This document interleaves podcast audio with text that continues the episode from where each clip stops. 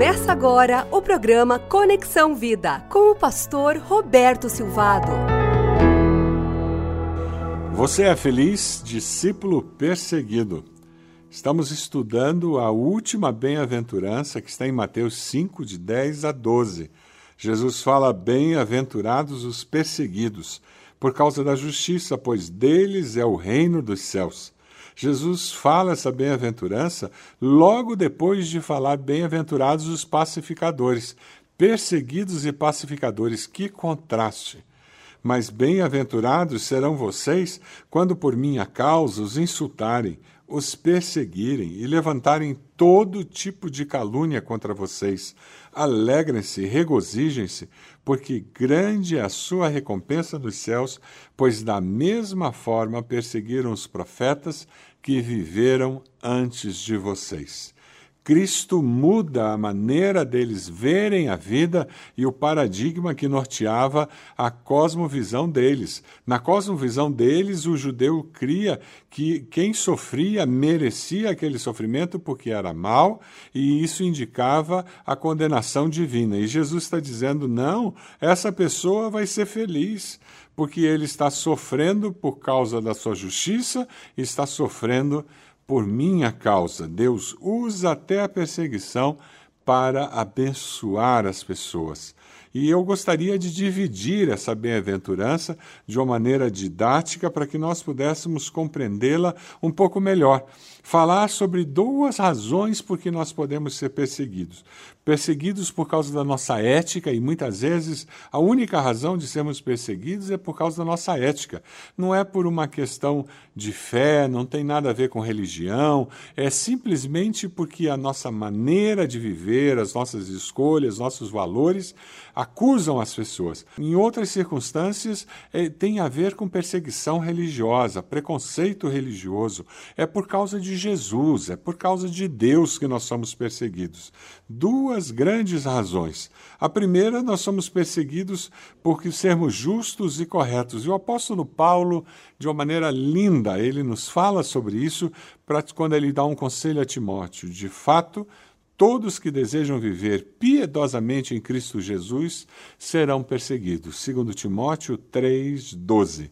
Se você ainda não foi perseguido por causa da sua vida piedosa, dê uma olhada nos seus valores e na maneira como você vive a fé cristã provavelmente está faltando piedade.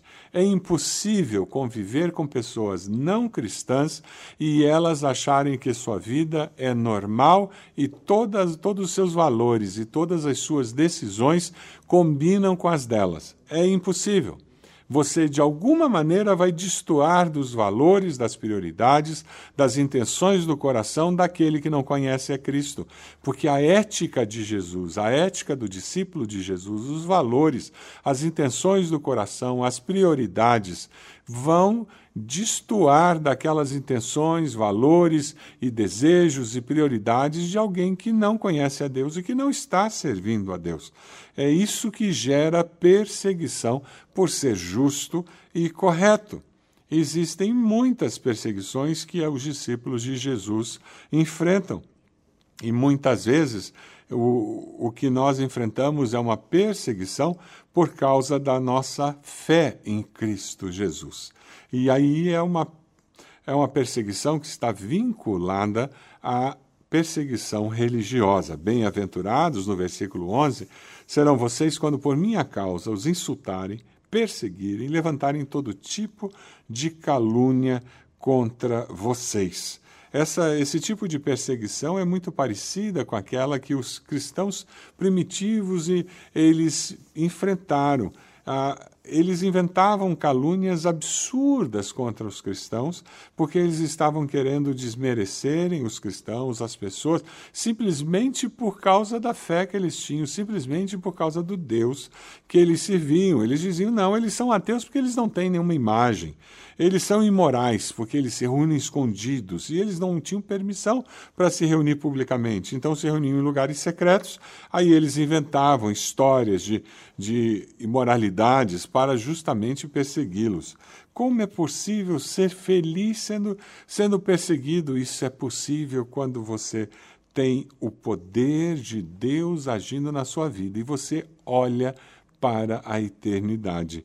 É o que o apóstolo Paulo fala em Filipenses 4:11, quando ele diz: "Eu aprendi a adaptar-me a toda e qualquer circunstância, sei o que é passar necessidade, sei o que é ter fatura, aprendi o segredo de viver contente em toda e qualquer situação, seja bem alimentado, seja com fome, tendo muito ou passando necessidade, tudo posso naquele que me fortalece, Cristo Jesus. Quando eu olho para a eternidade, eu sou perseguido, mas eu consigo enxergar mais do que o aqui, agora. É por isso que eu, Jesus fala na bem-aventurança, no versículo 12: alegrem-se e regozijem-se, porque grande é a sua recompensa nos céus. Alegre-se e regozijem-se. O segredo da alegria do Senhor é porque ela é a nossa força. O segredo da alegria no coração é ter o suficiente em Deus. Você lembra daquela situação descrita no livro de Atos, em que Paulo e Sila foram jogados na prisão? E eles ali acorrentados, presos, eles cantam e oram durante toda a noite. E eles só pararam de cantar e orar quando o terremoto veio, abriu as, a, as cadeias, as correntes e as portas da cadeia, e, e aquele carcereiro ia matar-se, e eles dizem: Não, não, não se mate, todos nós estamos aqui. E aquele homem vem a confessar Jesus como Salvador e toda a sua casa. É claro, ele já tinha ouvido todo o evangelho através das orações, ele tinha sido evangelizado através das canções. Aquele homem havia ouvido do amor e do poder de Deus através do que ele viu e ouviu durante toda aquela noite.